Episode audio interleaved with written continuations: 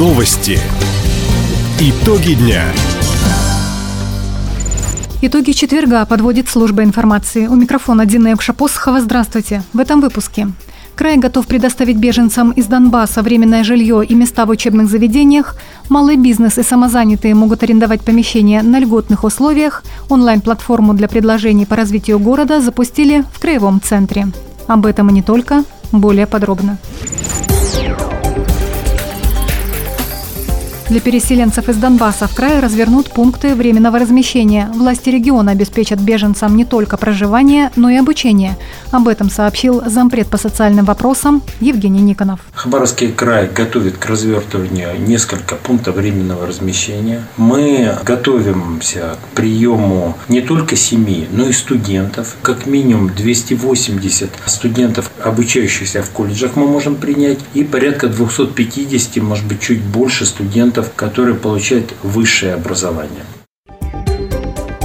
Также всем прибывшим окажут медицинскую помощь. Людей протестируют на коронавирус и другие инфекционные заболевания. Администрация Краевого центра запустила онлайн-платформу «Чего хочет Хабаровск». Жителям предлагают рассказать, какой инфраструктуры, сервиса или культурных объектов не хватает городу. Своим мнением хабаровчане могут поделиться до 24 марта. Предложения и замечания учтут эксперты при разработке стратегического мастер-плана. Как отметил губернатор Михаил Дегтярев, принципиальная задача – привлечь как можно больше неравнодушных людей. Это поможет улучшить городскую среду, инфраструктуру, условия для ведения бизнеса и развития культуры культуры. Напомним, мастер-планы по реновации Хабаровска, а также Комсомольской и Советской гавани президенту России Владимиру Путину предоставят уже в сентябре на Восточном экономическом форуме.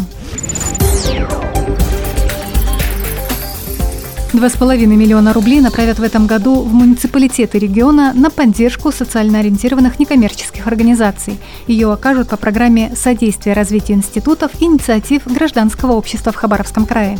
Средства получат Хабаровск, Комсомольск и Амурск, а также Аяномайский, Амурский, Бикинский, Ванинский, Верхнебуринский, Вяземский, имени Лазо, имени Полина Осипенко, Нанайский, Николаевский и Советско-Гаванский районы. Еще порядка 8 миллионов рублей выделят муниципалитеты. Они проведут конкурс на местном уровне и поддержат проекты победителей. Напомним, сегодня в регионе действует 561 социальная некоммерческая организация. Министерство региона обновило список помещений, которые можно арендовать предпринимателям и самозанятым. К их услугам почти 5 тысяч объектов. Заключить договоры можно на льготных условиях. За первый год аренды плата составляет 40%, за второй – 60%, за третий – 80%. Полную стоимость потребуется вносить только с четвертого года пользования помещением. При этом у арендодатора есть право в будущем выкупить краевое имущество. Срок оформления документов сделали максимально быстрым. Полный перечень объектов опубликован на официальном сайте ведомства, а также на порталах администрации районов и Центра оказания услуг «Мой бизнес». Сегодня в крае стартовал 11-й региональный чемпионат «Молодые профессионалы». В этом году в нем появилось 6 новых для края компетенций. Бережливое производство, разработка мобильных приложений, технологии композитов, промышленная робототехника, 3D-моделирование для компьютерных игр и охрана труда.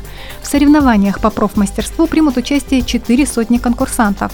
Из них 128 в категории «юниоры» в двух возрастных группах – 14-16 лет и впервые 12-14 лет.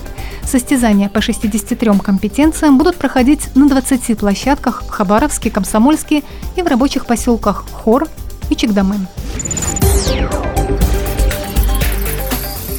После поражения от кемеровского Кузбасса хабаровский «Сканефтяник» одержал волевую победу над Сипсельмашем. Встреча прошла накануне в Новосибирске. Как отметил наставник хабаровчан Михаил Юрьев, добиться успеха его подопечные смогли только во втором тайме.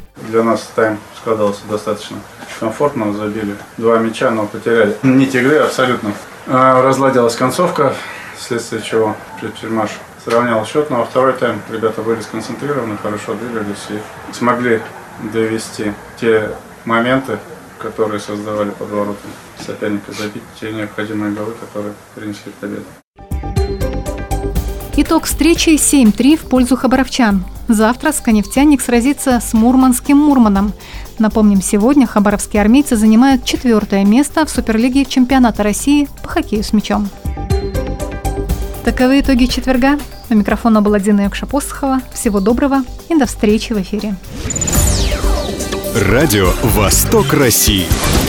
Телефон службы новостей 420282.